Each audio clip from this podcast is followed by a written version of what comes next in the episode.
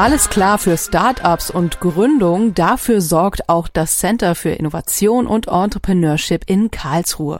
Fast alle Gründer in der Stadt kommen aus dem Bereich Wirtschaftswissenschaft und Informatik. Zeit und Platz zum Netzwerken gibt es regelmäßig beim monatlichen Gründergrillen, das meistens im Center für Entrepreneurship in der Engesser Straße stattfindet. Hier können sich Gründer bei Bier und Wurst über ihre neuesten Ideen austauschen. Außerdem gibt es das UpCat, ein Programm, welches Gründern drei Monate Zeit gibt, ihre Ideen immer wieder auszuprobieren und Mentoren zu finden. Und wenn Studenten, Wissenschaftler oder Mitarbeiter zum Beispiel ein IT-Unternehmen gründen möchten, dann unterstützt sie die Gründerschmiede mit Beratung, was den Businessplan angeht und Coaching. Radio KIT-Reporterin Jennifer Watzecher, die kennt die Gründerschmiede ganz genau und um euch ein wenig Orientierung zu bieten, hat sie eine Gründerreihe ins Leben gerufen. Im ersten Teil der Reihe hat sie Dr. Gerda Frank, Leiterin des Centers für Entrepreneurship, zu deren Arbeit befragt und was die Gründerschmiede denn genau alles zu bieten hat. Abenteuergründung. KIT-Studierende auf dem Weg in die Selbstständigkeit. Der Lehrstuhl für Entrepreneurship und Technologiemanagement hier am KIT, bei dem Sie tätig sind, ist Teil der Gründerschmiede am KIT.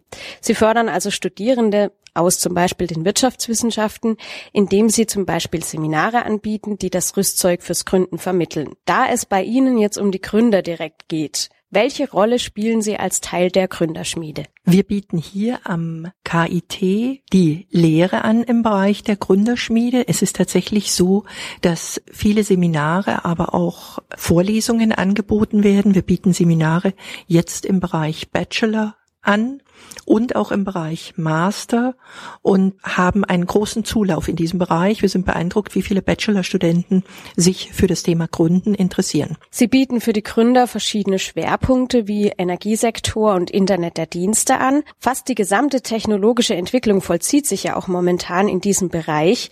Wie viele Gründer gründen denn momentan Startups, die sich mit diesem Themenfeld beschäftigen? Ist ein bisschen schwer zu sagen. Wir haben bei uns in erster Linie die studentischen Gründungen. Ich habe im Moment keine Zahl. Da wir, was ich aber nennen kann, ist zum Beispiel, wir hatten insgesamt im vergangenen Jahr 2014 aus dem KIT heraus 33 Gründungen. Das ist eine ganze Menge. Und ich würde sagen, etwa ein Drittel dürfte aus diesem Bereich, aus den genannten Bereichen kommen. Und in welchen Bereichen gründen dann andere Gründer zurzeit? Wir haben ganz unterschiedliche Themen. Das ist Life Science. Das sind natürlich IT-Themen. Das, ja, das ist, das ist ein sehr breites, sehr breites Spektrum. Wir haben Hardware-Gründungen. Das ist ein sehr breites Spektrum. Welche Einrichtungen mit welchen Funktionen spielen außer Ihnen in der Gründerschmiede des KIT eine Rolle? Neben dem Enteknon wird die Gründerschmiede durch IMA gestützt. IMA, das ist also die, die Gründerschmiede setzt sich zusammen aus diesen beiden Teilen. Bei IMA werden insbesondere die wissenschaftlichen Gründer betreut und es geht sehr stark um die Verwertung von Patenten, um Lizenzen von wissenschaftlichen Erkenntnissen. Dort werden diese Gründer betreut. Letztens haben sich Gründer und ihre Ideen am sogenannten UpCat vorgestellt. Teilnehmer an der Veranstaltung konnten die vorgestellten Ideen und Produkte auch bewerten. Was muss denn ein Gründer mitbringen, um sie zu überzeugen? Ein Gründer muss vor allem für sein Thema brennen. Das ist eine wichtige Voraussetzung. Sehr wichtig für eine Gründung ist auch das Team. Wir schauen uns das Team an, um zu sehen, trauen wir es diesem Team zu, ein Unternehmen zu gründen. Und dann muss das Team einfach vorangehen und schauen, dass es sein Produkt an den Markt bringt. Und dazu braucht es eine ganze Menge an Kompetenzen und an Unterstützung. Und genau das haben wir im Accelerator gemacht. Wir haben vor allem Mentoren aus der Wirtschaft hinzugezogen und haben eine Menge an Wissensinput vermittelt. Außerdem haben wir die Gründer alle zwei Wochen gesehen und sie haben uns immer wieder vorgestellt, was sie gelernt haben in der Zwischenzeit. Die Gründer sind rausgegangen zu ihren Kunden, zu ihren potenziellen Kunden und haben ihre Produktidee geprüft und dabei auch vieles gelernt und das eine oder andere in ihrem in ihre Produktidee verändert. Ich war ja auch beim Upcat dabei und ähm, die Mentoren zum Beispiel oder die Business Angels haben dann teilweise auch gesagt, nein, mich überzeugt die Marktreife des Produkts jetzt nicht. Wie kann man das denn absch alleine durch eine Präsentation, ich weiß jetzt nicht, inwieweit die vorinformiert sind, wie kann man das einfach so mal abschätzen? Das ist einfach nicht marktreif.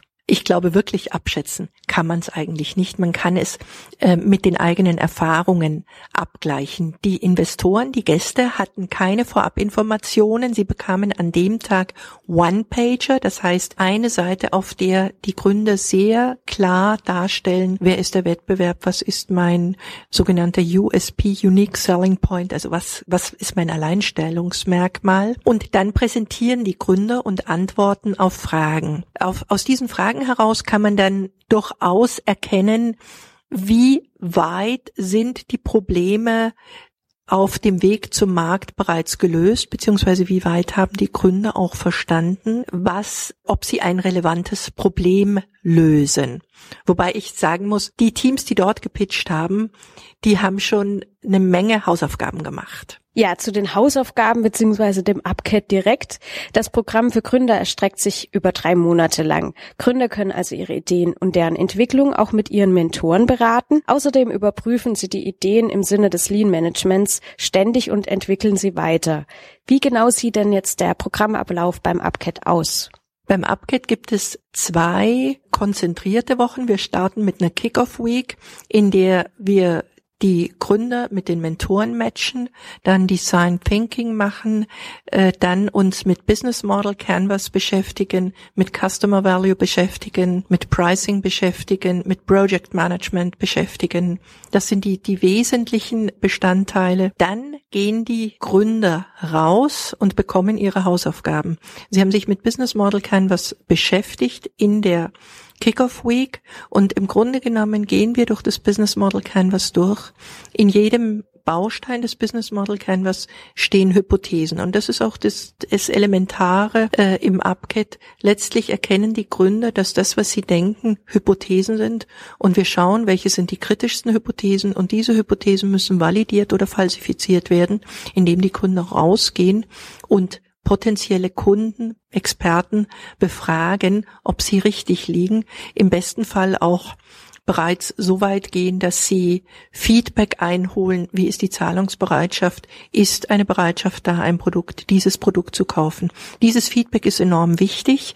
Alle zwei Wochen treffen wir uns wieder. Die Gründer kommen mit den Ergebnissen dieser Interviews, die sie vorher mit den Mentoren auch zurückgesprochen haben. Dann gibt es eine Focus Week, in der wir nochmal intensiv gemeinsam inhaltlich arbeiten, zum Beispiel rechtliche Themen, Marketing, Online-Marketing, aufarbeiten, Finanzen äh, natürlich aufarbeiten.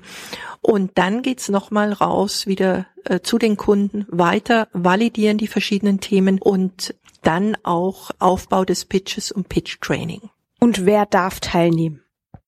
Teilnehmen dürfen alle im Umfeld des KITs. Das sind Wissenschaftler, das sind Studierende, das sind auch ehemalige Wissenschaftler oder Studierende, die bereits draußen sind. Auch denen geben wir eine Chance, wenn wir der Idee eine sehr gute Chance geben. Der Schwerpunkt liegt aber im KIT. Wir haben die Bewerbung ausgeschrieben und haben dann gemeinsam in der Gründerschmiede eine Auswahl gemacht, äh, eine Jury eine Auswahl gemacht, um diejenigen Themen, die am, die uns am vielversprechendsten erschienen, dann in den UpCat aufzunehmen. Da wir nur sechs Teams aufgenommen haben, mussten wir eine Auswahl treffen.